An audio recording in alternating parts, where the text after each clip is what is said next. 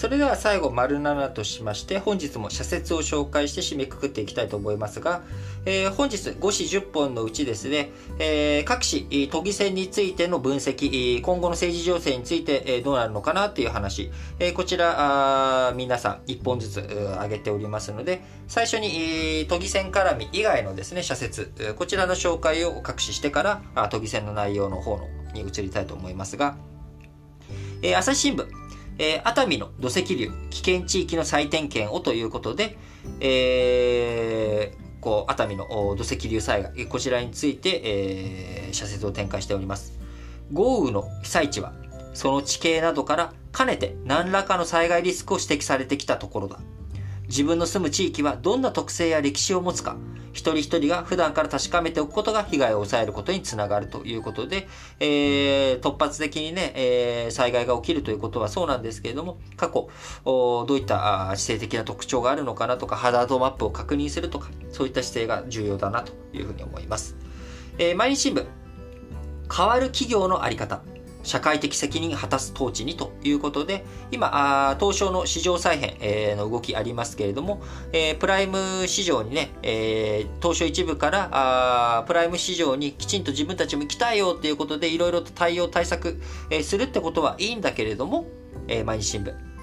体裁さえ整えていれば、こと足りるという考え方では、市場の信任は得られない。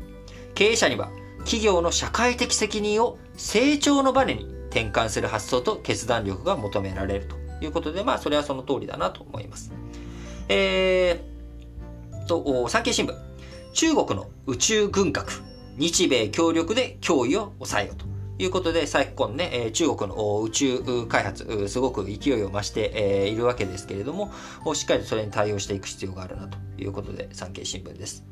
2007年には、ミサイルによる衛星破壊実験で中国は大量のデブリ、宇宙ゴミをばらまき、国際的に批判された。その後も破壊を伴わない対衛星ミサイル実験を続けている。衛星破壊用のキラー衛星やレーザーもレーザーも開発中だということで、えー、日本とかね、アメリカあ、自分たちの GPS とか衛星とか壊されないように、えー、しっかりとどういうふうな対応、対策をしていくべきなのかということをですね、えー、考えていく必要があると思います。えー、読売新聞、巨大 IT 調査、あ基本ソフトの河川も監視せよということで、政府は今年2月、ネット通販とアプリストアを手掛ける巨大 IT 企業に取引の透明化を求める新法を施行した。ネット上のデジタル広告についても早ければ来春に新法の対象に加える。OSA の規制対策は、あ規制検討はこれに続くものだということで、えー、ね、Windows、昔、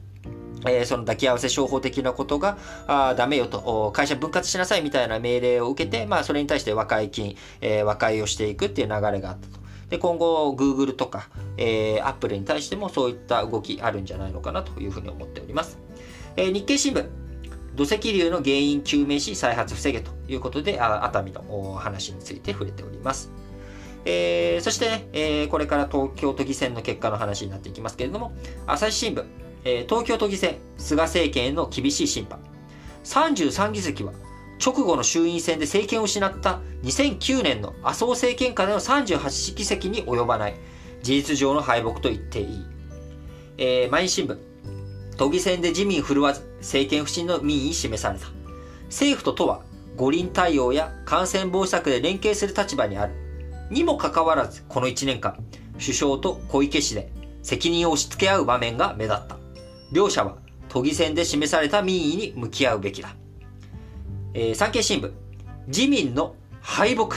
なすべきことの徹底図れということで、政府、与党が出直すためになすべきことは何か、ワクチン接種を進め、五輪、パラリンピックを成功させ、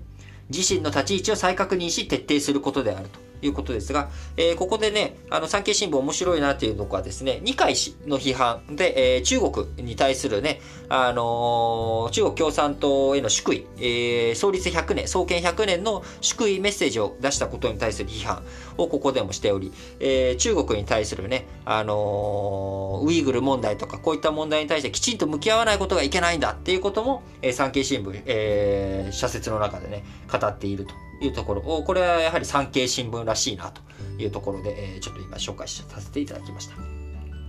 えー、読売新聞、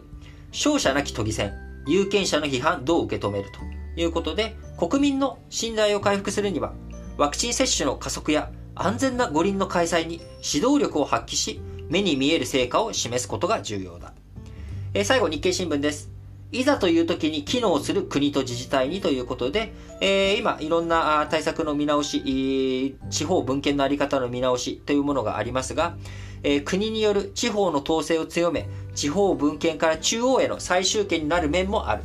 えー、しかしながら、今も使える権限があるのに使っていないものがあることとか、いろんな課題あります。えしっかりと運用を検証し、それでも新たな統制が必要か落ち着いて考えていく必要があるということで、過去の歴史、えー、日本がですね、中央集権、えー、だったことによって軍事統制、軍、えー、軍拡、え、そして戦争への道に歩んでしまった歴史、こういった流れからも地方にしっかりと権限を移譲することが、あ地方活性化の側面でも大切大切だよねと、え言われてきた。しかし、新型コロナ蔓延して国の指導力を発揮するためには、えー、地方自治体の力をそぐわな、あそがなきゃいけないんじゃないか。えー、こういった話、議論が出てきており、え